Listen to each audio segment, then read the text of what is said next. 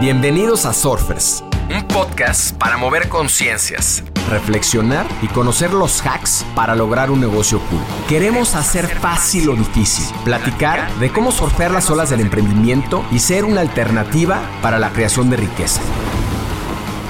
Surfearemos este backside con invitados que se atrevan a tomar las olas retadoras, que nos ayuden a replantear la forma de emprender y apalancar la tecnología para ser más libres, plenos y felices.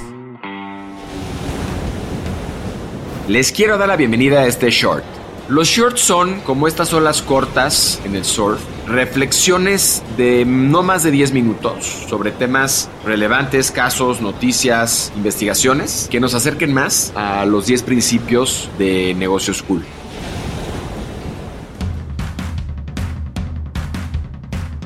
En este short platicaremos sobre los tres horizontes de la innovación. El modelo de tres horizontes de McKinsey es un marco utilizado para la estrategia de innovación, introducido originalmente en el 2000 por Bagay, Coley y White en la alquimia del crecimiento. Y estas tres categorizaciones se refieren a lo siguiente. El horizonte 1 se enfoca en la innovación continua para mejorar los modelos de negocio existentes y las capacidades principales a corto plazo. El horizonte 2 involucra la extensión de los modelos de negocio actual y las capacidades principales para alcanzar nuevos clientes, mercados u objetivos. Y el horizonte 3 se centra en crear capacidades y empresas completamente nuevas, es decir, empresas disruptivas o que contrarresten la disrupción. Para mí este es el Netflix para Blockbuster. Cada horizonte requiere enfoques de gestión, herramientas y objetivos diferentes. McKinsey sugiere asignar recursos, por ejemplo, a la investigación y desarrollo en los tres horizontes que garanticen la competitividad de largo plazo. Y si bien estos horizontes desafían el tiempo de entrega relativo, el concepto no es necesariamente nuevo. En el pasado, estos horizontes se definían por el tiempo de entrega relativo, pero hacia el siglo XXI el concepto ha revolucionado. Y estas innovaciones disruptivas, tradicionalmente sobre todo asociadas al horizonte 3, se pensaban años en desarrollarse. ¿no? Era un tema de RD de mucho tiempo y de un plano y de un horizonte de muy largo plazo. Sin embargo, esto ha cambiado hoy en el pensamiento tradicional y sobre todo en la importancia y la velocidad en cómo se están dando las innovaciones por los cambios tecnológicos.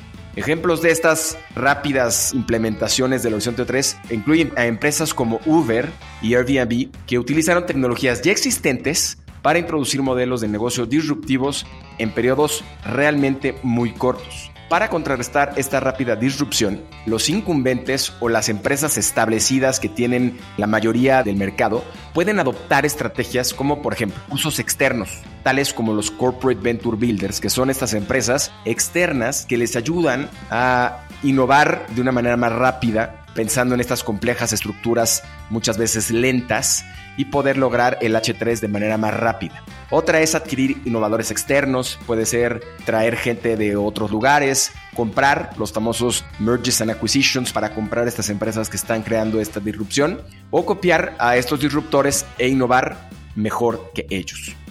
Si bien el modelo de tres horizontes sigue siendo valioso para priorizar las iniciativas de innovación, es crucial reconocer que hay muchas disrupciones que hoy pueden implementarse muy rápidamente, reutilizando tecnologías existentes en nuevos modelos de negocio.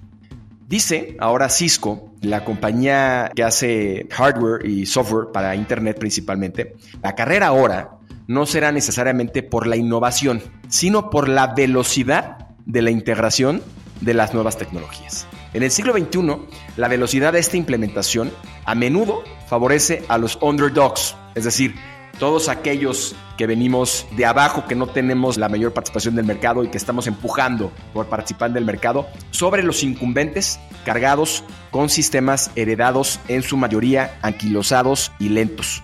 En resumen, el modelo de tres horizontes proporciona un marco para la estrategia de innovación, pero su aplicación también debe de evolucionar para adaptarse al ritmo rápido de la innovación disruptiva en el panorama empresarial moderno. Haz comunidad con nosotros, suscríbete en Spotify y sigue Negocios Cool en Instagram. Compártenos historias y personajes con quienes quieres conectar. Soy Roger Alarcón y recuerda disfrutar tu ola.